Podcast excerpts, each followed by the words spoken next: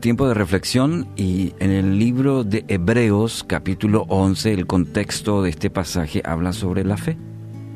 Y en el versículo 6 está este lindo texto, versículo, donde dice, sin fe es imposible agradar a Dios. Todo el que desea acercarse a Dios debe creer que Él existe y que Él recompensa a los que lo buscan con sinceridad. Un pasaje muy interesante para reflexionar, para animar nuestro espíritu. Una señora muy pobre, muy pobre.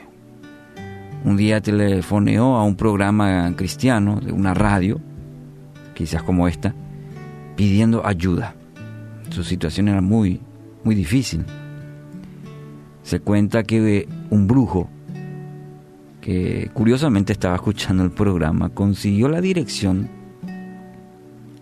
llamó a sus secretarios y ordenó que compraran alimentos y pudieran llevar hasta la mujer.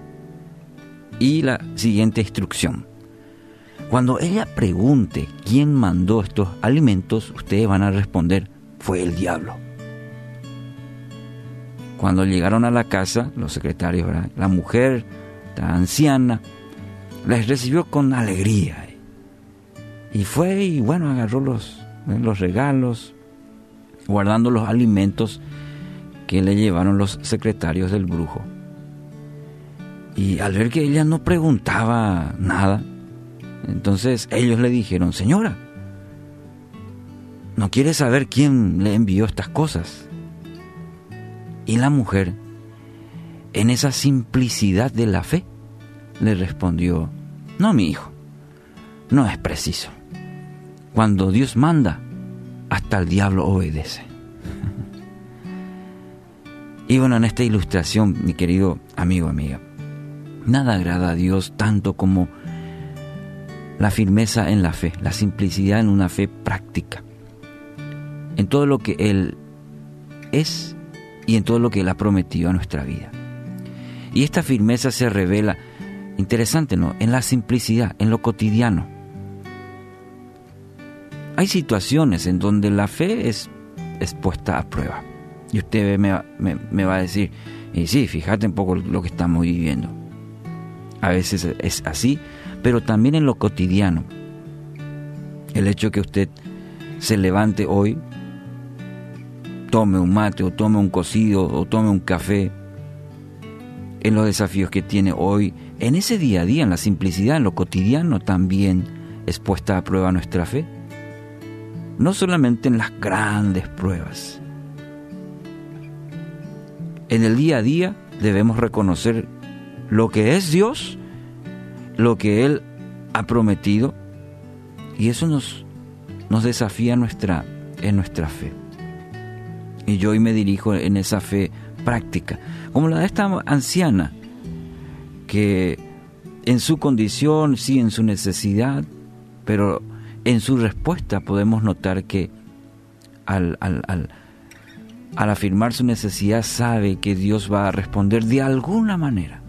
Y en este caso quizás de forma, forma eh, interesante, sabe que hasta el diablo tiene que obedecer porque cuando Dios ordena, cuando depositamos toda nuestra confianza, sabemos que Dios va a responder. De alguna manera Dios va a responder. Y lo va a hacer conmigo, lo va a hacer contigo. Es una fe sencilla. Es esa fe sencilla que nos permite acercarnos a Él.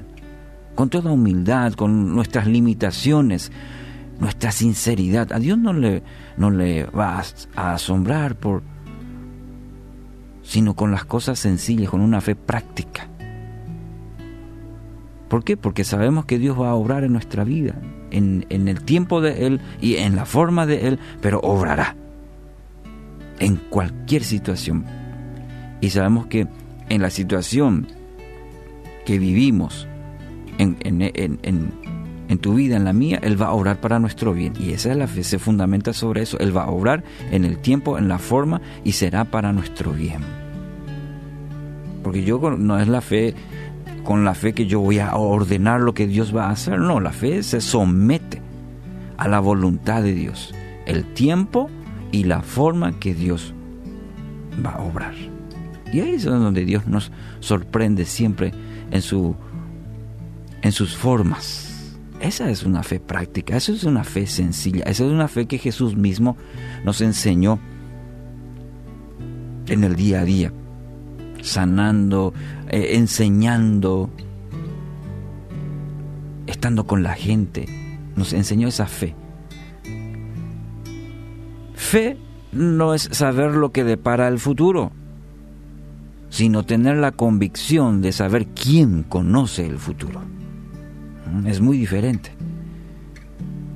Entonces este principio espiritual es muy importante que usted lo tenga bien claro en su vida espiritual. La fe no es saber lo que depara el futuro, sino tener esa convicción.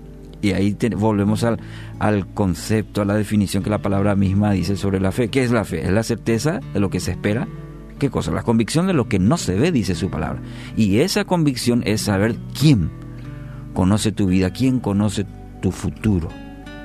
Y cuando conoces quién maneja el hilo de tu vida, ah, eso te da fe, eso te da la convicción de que Él conoce mejor mi futuro y me hace confiar, depender de Él.